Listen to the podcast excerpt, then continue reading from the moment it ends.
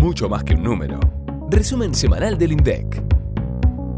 Hola, ¿cómo están? Esto es mucho más que un número, el podcast del INDEC que te acerca a las estadísticas públicas de Argentina de una manera rápida y sencilla. En los próximos minutos vas a conocer los indicadores de coyuntura más importantes que difundimos esta semana. Nos espera información de industria, construcción y precios y cantidades del comercio exterior. ¿Comenzamos? Pero antes, como siempre, el noticenso. Noticenso. El lunes 9 de mayo comienza el operativo presencial del censo en áreas rurales. Sí, empezamos a reconocernos en el campo argentino. Hasta el martes 17 de mayo, las personas censistas van a recorrer grandes extensiones de la Argentina para visitar las viviendas particulares. Ah, y también empieza el censo de las viviendas colectivas. ¿Qué son las viviendas colectivas? Son establecimientos destinados al alojamiento de personas que viven bajo un régimen institucional, no familiar, como por ejemplo los cuarteles, los hogares de religiosos, de ancianos y de menores, los hospitales, las prisiones, los campamentos u obradores, las residencias de estudiantes, los colegios o internados y los hoteles turísticos. Según el precenso de viviendas relevado entre 2019 y 2021, solo el 0,2% de las más de 15,5 millones de viviendas urbanas en el país tiene un régimen de vivienda colectiva. No queremos ser repetitivos, pero queremos asegurarnos de que no te olvides de los horarios del día C, el censo de viviendas particulares. A partir de las 8 del miércoles 18 de mayo de 2022, una persona censista debidamente acreditada visitará cada una de las viviendas del país, hayan completado o no el cuestionario digital. Pero, ¿cómo podés identificar a las personas censistas? Porque tendrán una pechera con la imagen del censo y una credencial con sus datos personales, nombre, apellido y DNI, que podrás verificar desde tu celular en nuestro sitio web. No es necesario que hagas entrar a tu censista a la vivienda para responder el cuestionario. Si te adelantaste con el censo digital, solo tenés que mostrarle o dictarle el comprobante de finalización, responder la cantidad de integrantes de tu hogar y el sexo de cada persona que censaste bajo ese código alfanumérico y listo. Si en cambio preferís esperar a la entrevista directa, te hará todas las preguntas en ese momento. Falta cada vez menos. Mirá cómo estamos de cerca que esta semana se cumplió una de las tradiciones que se repite cada década. Presentamos oficialmente la estampilla conmemorativa del Censo 2022. ¿Te gusta el diseño? A nosotros nos encanta. Si no la viste, la podés encontrar en todas las redes sociales oficiales del operativo. Y si sos coleccionista o querés guardar ese pedacito de historia, ya está disponible en todas las sucursales filatélicas del país. Debajo te dejamos las direcciones en donde podés adquirirla. Ahora sí, analicemos los indicadores estadísticos de esta semana y comencemos con el que ilustra el episodio de hoy. ¿Lo sacaste? Es el informe de índices de precios y cantidades del comercio exterior con datos del primer trimestre de 2021. Recordemos que esta publicación nos ofrece la posibilidad de analizar las exportaciones y las importaciones de bienes de acuerdo a la dinámica de sus precios y cantidades, es decir, no solo el monto por el que se exportó, sino cuánto se exportó. En los primeros tres meses de 2022, las exportaciones aumentaron 25,6% en relación con el mismo periodo de 2021. ¿A qué respondió esto? Fundamentalmente a los precios de los productos que le vendemos al resto del mundo dado que el índice registró entre enero y marzo una suba del 21,7% interanual y de esta manera alcanzó el nivel máximo de todos los primeros trimestres desde 2013. ¡Wow! Las cantidades vendidas también crecieron, pero mucho menos, 3,2% con respecto a un año atrás. Adentrémonos en los precios de las exportaciones. En todos los grandes rubros se incrementaron, aunque se destacaron en particular los precios de las manufacturas de origen industrial, las MOI, aumentaron 25,2% en términos interanuales y fue impulsado por la suba de precios del biodiesel, el aluminio, las máquinas y aparatos, el material eléctrico y el material terrestre. ¿Y qué pasó con los automóviles que hoy les dedicamos nuestra portada? Aumentaron sus precios, 3,2% en el primer trimestre, mientras que las partes y piezas de vehículos y tractores subieron 3,1%. Las importaciones aumentaron más que las expo en el primer trimestre. Lo hicieron 39,5%. El índice de precios también mostró un alza entre enero y marzo. Fue de 16,1% interanual. Y si bien no alcanzó su máximo nivel, sí se ubicó por encima del promedio de igual trimestre de los últimos 12 años. Las cantidades importadas aumentaron un quinto a nivel interanual, 20,2% para ser precisos.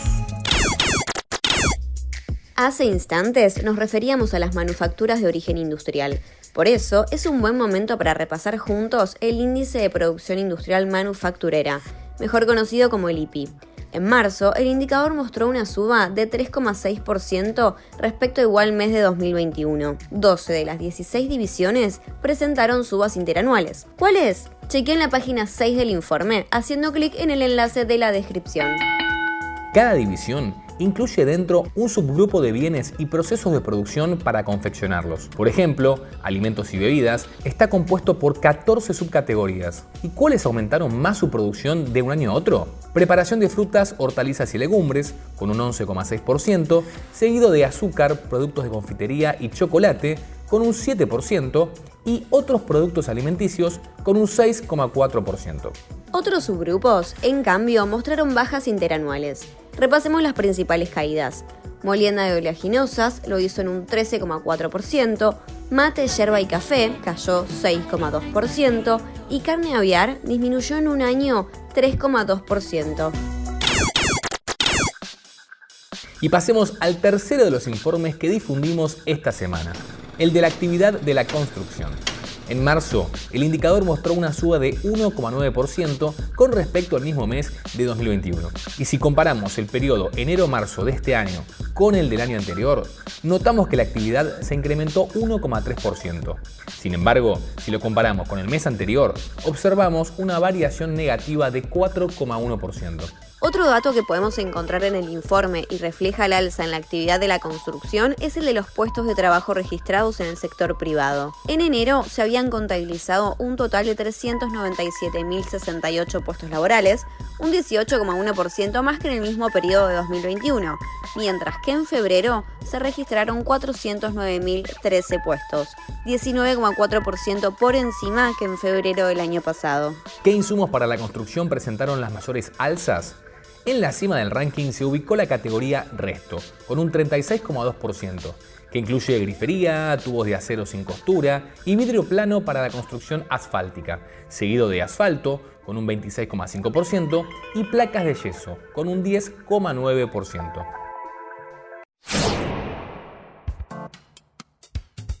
Marco de referencia. Damos paso a Marco de Referencia, el espacio en donde el director del INDEC, Marco Labaña, responde las consultas que nos llegan al 11 32 06 70 10 o por nuestras redes sociales. Seguinos, estamos en Facebook, Twitter, LinkedIn e Instagram. La semana pasada publicamos la encuesta nacional de uso del tiempo 2021, la ENUT, y nuestros oyentes nos acercaron algunas preguntas. Diego nos escribió por Instagram y nos preguntó, ¿qué se consideró como trabajo no remunerado? ¿O cómo se preguntó en la encuesta? Hola Diego, espero que estés bien. Gracias por esta consulta. Me encanta este, hablar sobre la ENUT, que es una encuesta que para nosotros significó un salto muy importante en términos de, las estadísticas que realizamos, un salto de calidad muy grande por la metodología también que utilizamos. Así que gracias por preguntar sobre la ENUT. Básicamente esta encuesta lo que hizo fue permitirnos registrar actividades productivas y actividades no productivas. En las actividades productivas se identifican eh, el trabajo en la ocupación y producción de bienes este, para el autoconsumo. También se incluye el trabajo no remunerado dentro de esas actividades productivas. Cuando hablamos del trabajo no remunerado específicamente nos referimos a las actividades de los hogares vinculadas a la prestación de servicios, ya sea para eh, las personas integrantes del mismo hogar, para otros hogares o para la comunidad. También se incluye, por ejemplo, el trabajo no remunerado en lo que se refiere a prestaciones de servicios en instituciones sin fines de lucro.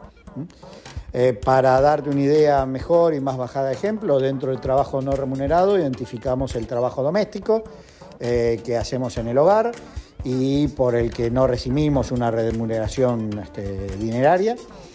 Las tareas de cuidado de otros miembros del hogar este, o para otros hogares pueden ser para para ayudar eh, a, vecinos o para ayudar a un adulto mayor este, de la familia, para este, la ayuda en las tareas escolares de los niños, niñas. Este, así que todo eso está incluido dentro del trabajo no remunerado. En definitiva, son todas las actividades productivas que no son pagas, que son las que se incluyen en esto. La ENUD no pregunta directamente sobre esas actividades. Lo que se hace es eh, un libro diario de actividades donde se le pregunta a las personas mayores de 14 años, obviamente que son elegidas al azar en los hogares, para que contesten eh, cuáles fueron las actividades que fueron realizando entre las 0 horas y las 23.59 del día anterior, obviamente. Con esta grilla, las personas encuestadas registran todas las actividades y cuánto eh, tardaron en realizar esas actividades, con intervalos de, 10 minutos más o menos que, que se toman, eh, y en función de, de esa información, eh, lo que se hace es justamente ver qué actividades se realizan y cuánto tiempo se realizan este, esas actividades. Vemos si se participa o no se participa y la intensidad de la participación en las distintas actividades. Espero que te haya servido la información. Cualquier cosa nos volvés a preguntar. Muchas gracias. Te agradecemos por la explicación, Marco. Te compartimos una segunda pregunta que nos acercó Tini. Quisiera saber por qué se sigue preguntando a la población en varones y mujeres y no se contempla a las personas no binarias. Hola Tini, muchas gracias por tu consulta y por tu interés en el tema. Te cuento que en este censo por primera vez incorporamos la posibilidad de registrar el sexo eh, por fuera del tradicional binomio masculino y femenino. Se incorpora la X, acorde a este, la normativa vigente en las opciones del DNI. Por esta razón, en la pregunta 2 del apartado de población, en el cuestionario censal, se pregunta sexo registrado al nacer y se ofrecen tres opciones, mujer, femenino, varón masculino o X, eh, ninguna de las anteriores. Esas son las tres opciones que hay. En este caso, además, por primera vez se añadió la pregunta sobre la autopercepción de identidad de género, en donde se ofrece este, las opciones a elegir no binario. En realidad hay siete opciones, está mujer, mujer trans, eh, travesti, varón, varón trans, otras identidades.